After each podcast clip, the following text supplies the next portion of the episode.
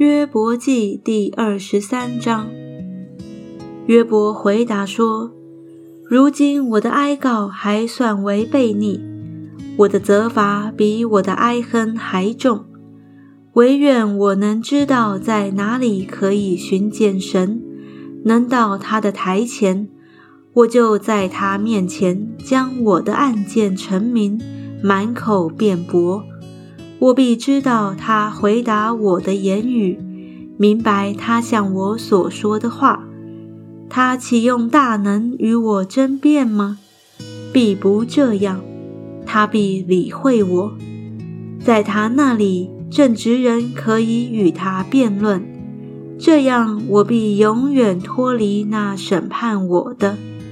只是我往前行，他不在那里；往后退，也不能见他。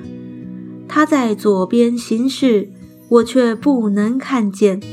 在右边隐藏，我也不能见他。然而他知道我所行的路，他试炼我之后，我必如金金。我脚追随他的步履，我谨守他的道，并不偏离。他嘴唇的命令，我未曾背弃。我看中他口中的言语，过于我需用的饮食。只是他心志已定，谁能使他转意呢？他心里所愿的就行出来，他向我所定的就必做成。这类的事他还有许多，所以我在他面前惊惶。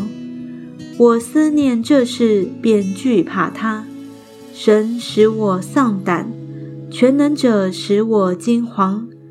我的恐惧不是因为黑暗，也不是因为幽暗蒙蔽我的脸。